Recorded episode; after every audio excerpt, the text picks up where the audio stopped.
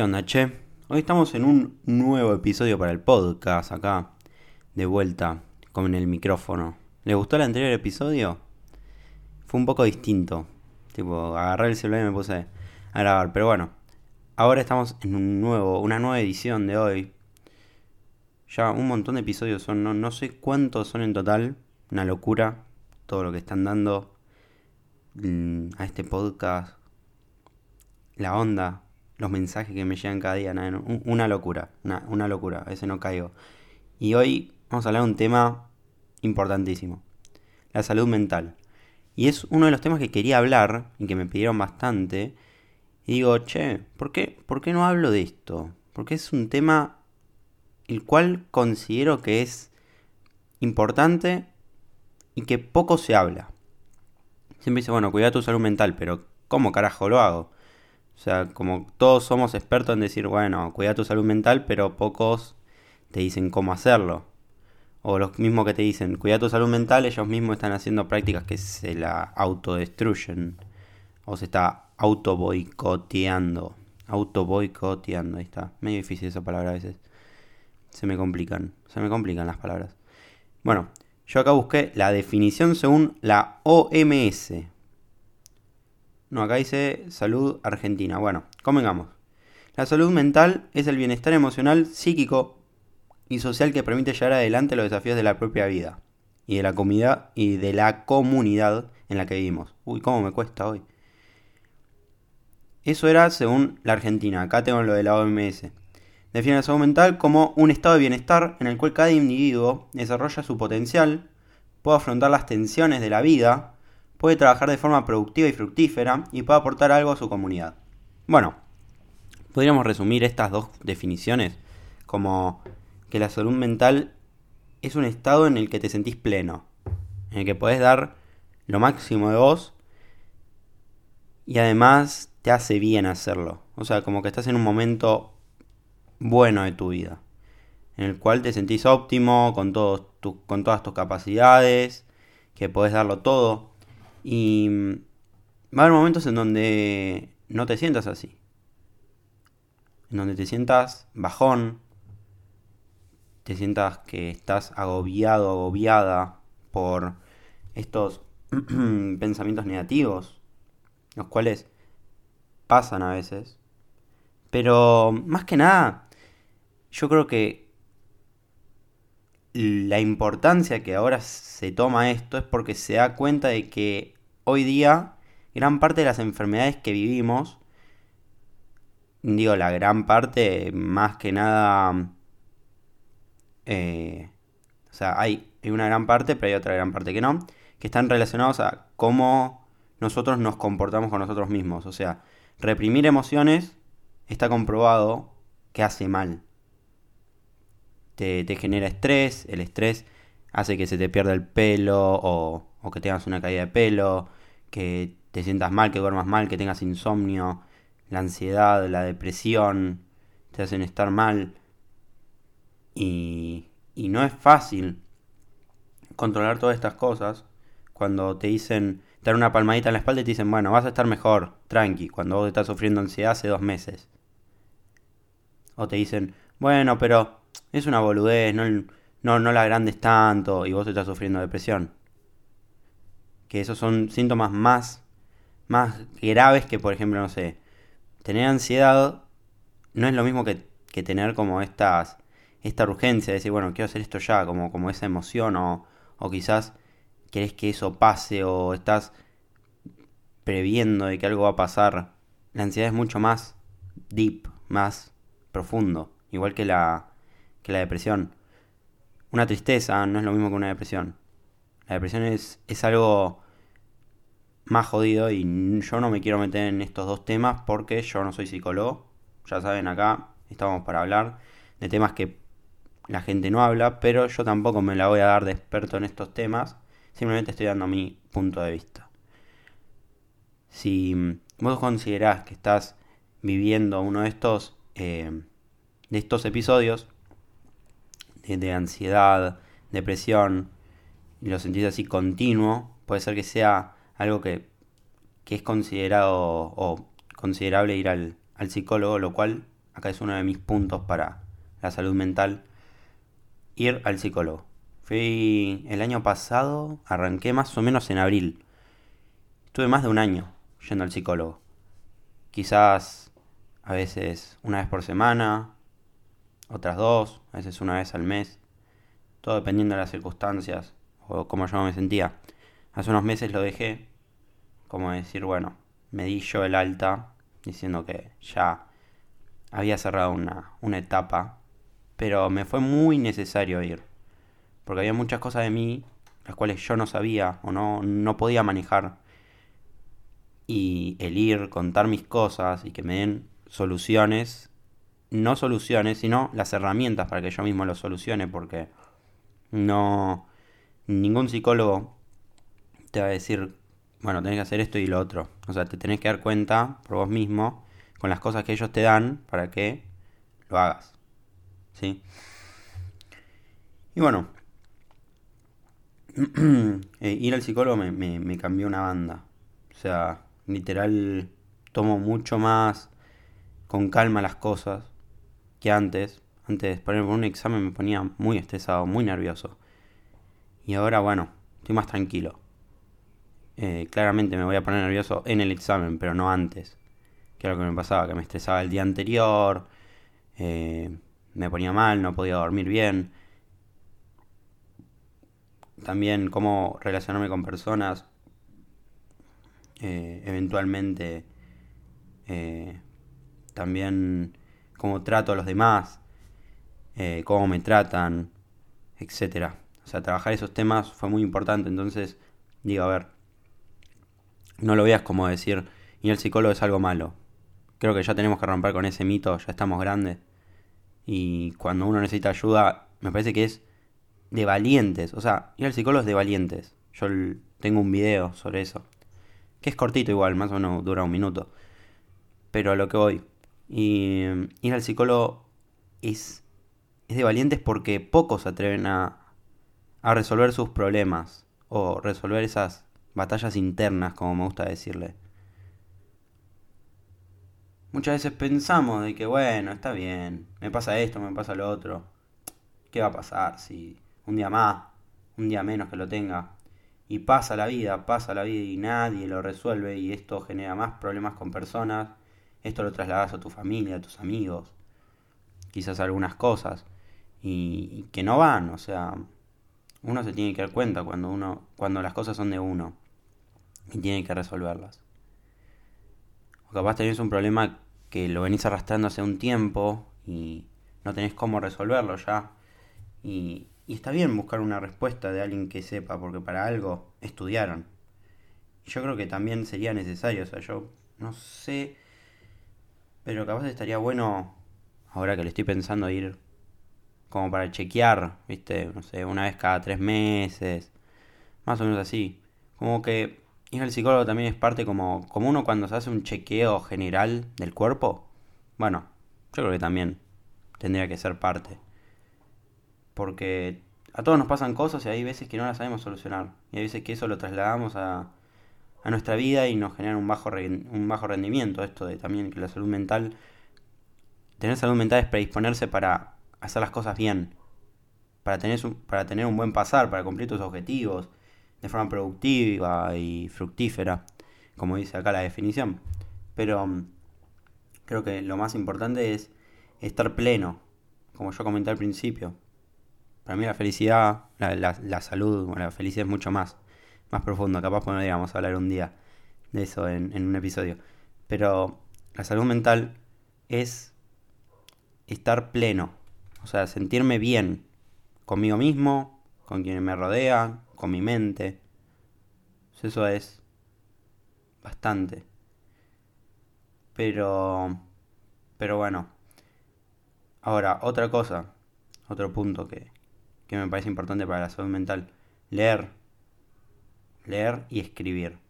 Esto creo que lo repito muchas veces, pero es que son dos pilares. O sea, leer va de la mano al escribir. O sea, leer te ayuda a tener ideas nuevas en la cabeza. A veces estamos inundados de ideas negativas, de, ver la televisión, de problemas de nuestra familia, quilombos que pasan, viste, que, que se pelean porque mm, por tema de plata o porque no fue a buscar a tu hermana al colegio o porque mm, vos te peleas porque siempre te insisten en hacer algo y vos no tenés gana. X. O sea, siempre hay alguna cosa que, que pasa y se traslada a vos y es como que, dale, loco. O sea, y siempre andás en esa, como que te cuesta enfocarte y, y decir, bueno, ¿cómo puedo solucionar esto? Y yo ya me di cuenta de que cuando pasan esas cosas, a veces es mejor callarme, hacer las cosas tranqui, sin, sin buscar una discusión. Y después ver cómo, cómo se lo llevo a decir en otro momento, capaz se lo digo en el momento asertivamente, porque me molesta. Y, y eso es también algo que, me ayudó el, psicólogo, tener, tener límites. Creo que lo hablé ahí en un... Eh, está hablado en un, en un podcast. Igual podría hacer un, un episodio un poquito más, más extenso sobre eso. Pero leer y escribir, escribir es como, bueno, cuando vos te sentís mal y pones en un, en un papel o en un o en tu celular, incluso puedes agarrar notas. Agarrar notas que cualquier celular lo tiene y te pones a escribir lo que te pinte, lo que te pase por la cabeza, o una buena idea o algo que te, te haga sentir mal en ese momento. Decís, mira, me siento mal por esto, esto y lo otro. Después lo vas a ver otro día y te decís, mira, me sentía mal por esto. Y, y cómo lo pude solucionar.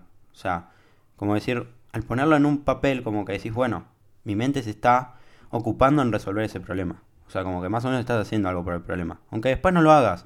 Pero te ayuda como al menos sacártelo de la cabeza por un rato. Después cuando lo lees o lo tenés ahí, notas a la vista, decís, ah, tengo que hacer esto porque si no, esto lo voy a seguir arrastrando. O sea, lo no resuelto insiste. Dicen ahí que si vos no resolves algo, eso te va, te va a seguir arrastrando. O sea, vas a seguir cometiendo los mismos errores, vas a seguir tropezando con las mismas piedras, y etcétera, etcétera, etcétera. La metáfora que le quieras usar.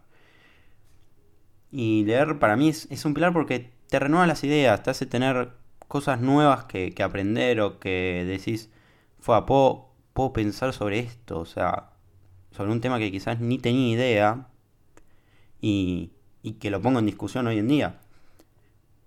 Me pasó con muchos temas del podcast que si no hubiera leído un libro no los estaría hablando. Y, y por hablarlo ayudé a muchas personas. Un video se me hizo re viral en TikTok, me acuerdo una vuelta de un libro que había leído sobre la agonía del Eros, que está acá. El episodio se llama Hipersexualización de la sociedad está matando el amor. Eh, un episodio muy lindo sobre un libro, tipo La agonía del Eros de Viejo Chang, que, que posta, o sea, es como un resumen del libro, básicamente, con los puntos más importantes considerados para mí. Si no lo escuchaste, escúchalo porque es una joyita.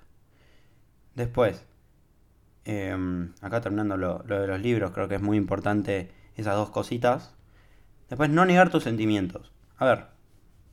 Mm, mira, yo no puedo decir cómo te sentís vos. No puedo sentir... No puedo sentirte. Así como vos no puedes sentirme a mí. Capaz por mi voz, sí. Si me estás viendo, puedes ver más o menos por afuera cómo, cómo estoy. Sí. Pero mm, nadie puede sentir por vos. Eso es lo que mm, quiero que entiendas. O sea, nadie puede sentir por vos. Muchas veces decimos cosas para que los demás digan, uy, pobre, eh, tiene un montón de cosas, está todo el tiempo ocupado, tiene esto, tiene lo otro. Pero ¿por qué no decís, o sea, me, siento así? En vez de expresarlo y decirle, mira, porque a veces decimos, me siento, me siento mal, pero no, no, no nos dejamos sentir. ¿Por qué nos sentimos mal? Es que si no, me siento mal, estoy enojado. ¿Por qué estás enojado? No sé, estoy enojado. Y no, no encontrás el resultado, no encontrás el deep. O sea, voy a decir mucho deep porque a veces, no sé, uso términos de, de inglés en estas cosas. Pero es como más profundo. O sea, es más simple decir deep. Convengamos, lo, lo voy a decir deep de acá a, a que termine el podcast. ¿Hacemos ese trato? Ok. Al estar tan metido el problema, De decir, ¿por qué estoy enojado? Capaz estás enojado porque te fue mal en un parcial. Pero eso lo arrastras todo el día y decís, estoy enojado. Estoy enojado, estoy enojado y puteas a tu vieja, a tu papá, a tu mamá, a tu hermana, a tu perro. Los insultás, los tratás mal. Y eso todo porque estás enojado. Y vos sabés por qué estás enojado, pero no te dejas sentir. O sea, decís, estoy enojado. Estoy es un estado. O sea, vos estás en estado furioso. Pero lo que te va a hacer un cambio en eso es decir, bueno, estoy enojado. ¿Por qué? Porque desaprobé un parcial. O aprobé pero no, no llegué a la promoción, como me pasó ayer. Eh, estoy enojado. Sí. ¿Por qué? Y porque considero que no fue justo, porque tuve mala suerte en las preguntas que me hicieron, porque bueno, era oral. Ok, está bien. ¿Lo puedes cambiar ahora? No. No puedo hacer nada para, para cambiarlo. ¿Puedes hacer algo para cambiarlo en un futuro? Sí, tengo un recuperatorio. Ok, entonces el próximo examen tengo que promocionar y después tengo que dar el recuperatorio para que me vaya mejor y poder promocionarla. Perfecto, ¿estudiaste lo suficiente? Capaz sí, pero me faltaron algunas cosas y esas cosas fueron las que me afectaron a que no, no, no llegue a ese 7. Ok, perfecto, listo, ya tenés las soluciones, tenés planteado el problema y decís, me siento enojado, te sentiste enojado, puteaste un poquito, perfecto, es válido, si estás enojado, putea un poco. O, o, no sé, eh, anda al gimnasio, hace algo para descargar. Y, y deja que esas emociones también estén presentes por un tiempo, pero no las traslades todo el día. O por días, de decir, sigo enojado por el examen. Y yo ya tengo, yo tengo dos exámenes después de esto, la semana que viene. Si estás escuchando este podcast, seguramente eh, ya, ya hayan pasado esos exámenes. Porque lo estoy grabando un jueves. Pero, a ver, eh, es así. No, no podés permitir que, que tus sentimientos te dominen en cierta, en cierta medida a la larga. O sea, tenés que resolverlos de alguna manera. Cuando te sentís triste, ¿qué haces? ¿Escuchás música triste o estás triste todo el día? Y en parte también es válido, en ciertos casos, como decir, bueno, sentir a veces lleva un poco más de trabajo para solucionarlo. Lo, los problemas que, que, nos pasan y, y puede pasar por días que tenemos estos sentimientos, pero es porque no les encontramos la, la solución. A veces que es difícil encontrarle la solución o la solución está enfrente y no la queremos ver. Esa es la aposta. Bueno, te sentís triste, ¿por qué? Me siento triste porque la chica que me gusta no, no gusta de mí o constantemente me, me da indicios de que cada vez va peor y seguramente no pase nada. Ok, ¿qué es lo que tenés que hacer ahí? Te vas a sentir triste y no vas a resolver el problema hasta que la veas o hasta que sigas pateando la pelota. Capaz tenés que decir, bueno, me siento triste por esto, pero, o sea, siento mi tristeza, de decir, bueno, mi desilusión en cierta medida. Pero también, ¿qué puedo hacer? Puedo hablarle a esa chica para, para ver qué es lo que le está pasando a ella y si me conviene seguir viéndola o no. Y es también parte del sentir. El sentir es dejarse llevar por un tiempo, pero que no... O sea, para manejarlo sanamente no lo tenés que dejar que se arrastre por mucho tiempo. Porque un sentimiento que, que decís, mmm, me, siento, me siento muy enojado, me siento muy triste o ansioso, eso se puede patear por días. O sea, yo me acuerdo cuando tenía exámenes, incluso el cuatri pasado te digo, o sea, no, no, no me considero que aún tenga del todo resuelto este problema, porque acá estamos para, para solucionar algunas cosas, plantearlas, reflexionar. Y yo también estoy, estoy en un proceso, o sea, no, no soy perfecto, no me vengo a darla de eso acá en este podcast. Es simplemente un espacio en el cual quiero brindar una reflexión sobre un tema. A veces no tengo la respuesta de todo y esto es algo que estoy buscando. Pero me pasaba que cuando iba a los exámenes, tenía, no sé, un examen en tres días. Y yo esos tres días previos estaba muy ansioso. De decir, ¿qué me van a tomar en el examen? Bueno, lo voy a hacer bien, lo voy a hacer mal. Y, es como que estaba más preocupado en el resultado que en estudiar y en aprender. Y eso me, me atormentaba el resultado. El de decir, puedo ya desaprobar o qué sé yo. Y ahora digo, bueno, me voy a centrar en aprender, hacerlo lo mejor que pueda y en el examen no voy a hacer lo mejor que pueda, pero eso no voy a dejar que me afecte a mi vida. O ¿me siento ansioso? Sí, a la hora del examen me voy a sentir ansioso.